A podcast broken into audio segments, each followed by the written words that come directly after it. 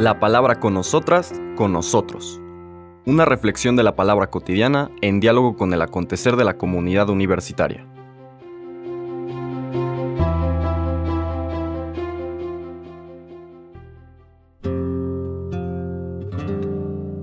Hola, buenos días. Bienvenidos, bienvenidas a la palabra con nosotras, con nosotros. Hoy viernes 9 de febrero terminamos la quinta semana del tiempo ordinario, nuestra primera semana tratando ahora de profundizar en un libro que nos propone la primera lectura y ha sido el libro del primer libro de los reyes. Hoy seguimos en el capítulo 11, vamos a leer los versículos 29 al 32 y un versículo, el versículo 19 del capítulo 12. En estas primeras lecturas verán ustedes que no se van de corrido normalmente porque si leyéramos absolutamente todo lo que dice la Biblia fuera de los evangelios, pues no alcanzarían los dos años que duran estos dos ciclos de las lecturas feriales. Y por eso a veces deja algunos elementos fuera y recupera recuperaron las personas que nos proponen como iglesia estas primeras lecturas lo que consideraban más importante para nuestra formación religiosa espiritual. Por eso vamos a leer versículos del 29 al 32 del capítulo 11 y nos brincamos al versículo 19 del capítulo 12. Dice el texto, en aquel tiempo Jeroboam siervo de Salomón, salió de Jerusalén y se encontró por el camino al profeta Agías de Silo, que llevaba puesto un manto nuevo. Estaban los dos solos en el campo. Agías tomó su manto, lo rasgó en doce pedazos y le dijo a Jeroboam, Toma diez pedazos, pues el Señor Dios de Israel te manda decir, voy a desgarrar el reino de Salomón. A ti te daré diez tribus, y a Salomón solamente le dejaré una en consideración a David mi siervo, y a Jerusalén la ciudad que elegí entre todas las tribus de Israel. Y desde entonces hasta el día de hoy, Israel se separó de la casa de David. Palabra del Señor.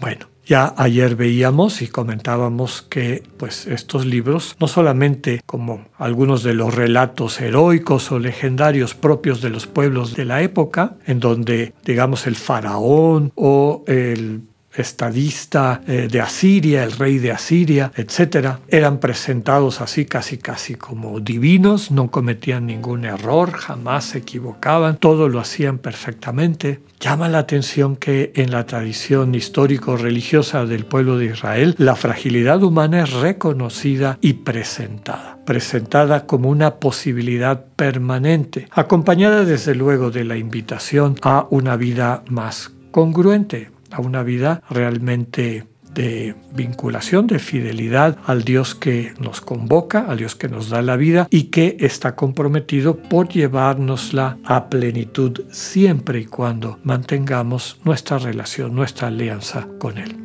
Ayer veíamos el final, el triste final del reino de Salomón. Nos dice que su corazón es desviado hacia otros dioses, empieza a construir inclusive templos a dioses rivales históricos del pueblo de Israel, Astarte, que es la diosa de los fenicios, Moloch, dios de los amonitas, Quemos, ídolo de Moab. Es un poco discreto el texto, nada más dice que ofrecían sacrificios. Recordemos en qué consistían los sacrificios de estos dioses cananitas fenicios, que eran sacrificios humanos, entre otros, pero el principal sacrificio eran sacrificios humanos. Se queda corto nada más de decir eso el texto. Recordamos también que en la historia de Israel, aquel pasaje paradigmático del sacrificio de Isaac, es decir, Abraham va a sacrificar a su primogénito y Dios le detiene la mano, además de el símbolo de que Abraham le tenía tal confianza a Dios que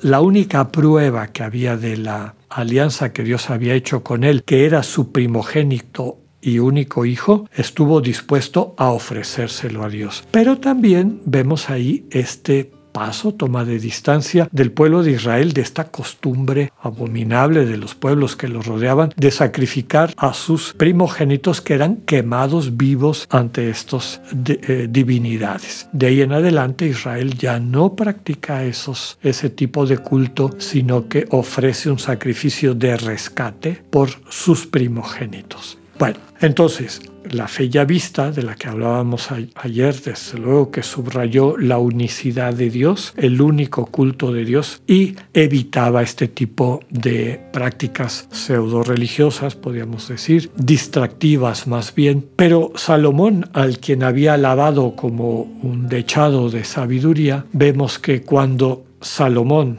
el hombre más sabio de la historia, o cualquiera de nosotras y nosotros, dejamos nuestro vínculo con Dios y nos dejamos seducir por lo que el espíritu del mundo nos presenta, pues podemos empezar a adorar otros ídolos. Desde luego que ya no serán estos ídolos que aquí sirven como metáfora de todos los ídolos que podemos seguir en nuestras vidas, el dinero, el poder, la imagen, etcétera, etcétera. Cualquier cosa que al Dios vivo, que es persona, y a las personas que son su imagen y semejanza nuestros hermanos y hermanas con quienes compartimos nuestra cotidianidad. Cuando caemos en esta tentación, pues finalmente caemos en la idolatría, dejamos de rendir el verdadero culto, que es una relación de amor en intimidad con el Dios vivo, y caemos como Salomón en esta situación.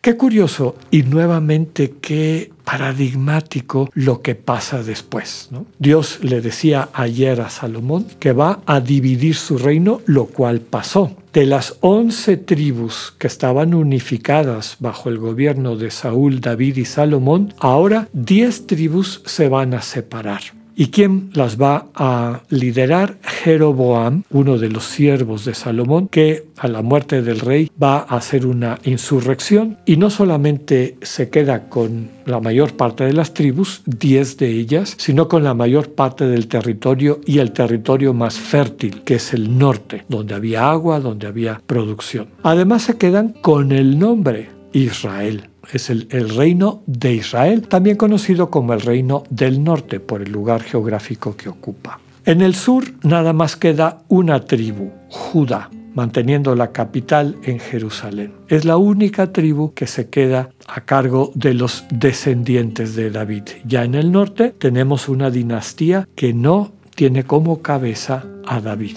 Ya iremos comentando sobre eso en los siguientes días. Les digo que es simbólico y paradigmático. Fíjese cuánta riqueza hay en estos textos. Cuando tú, yo o cualquier persona en esta relación de fidelidad, de intimidad y cercanía con Dios, abandonamos al Dios vivo para seguir nuestras, pues las tentaciones, las falacias que nos presenta el espíritu del mundo, estos ídolos del dinero, del poder, de, de la imagen, etcétera, etcétera, corremos el riesgo de que nuestro reino, es decir, nuestra identidad, lo que estamos llamados, llamadas a ser, nuestra dignidad, se fragmente.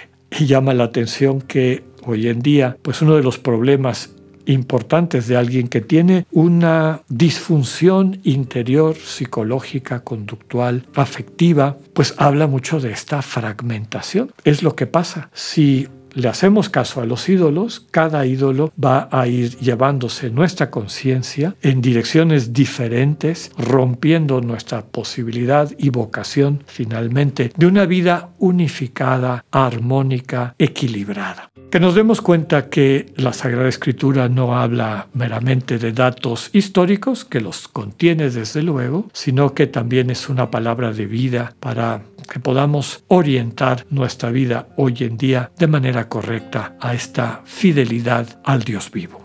Que tengan un buen día, Dios con ustedes.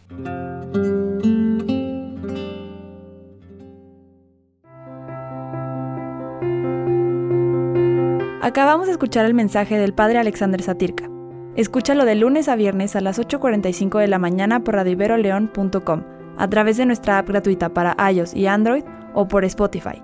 Esta es una producción de Radio Ibero León en colaboración con el ITESO, Universidad Jesuita de Guadalajara.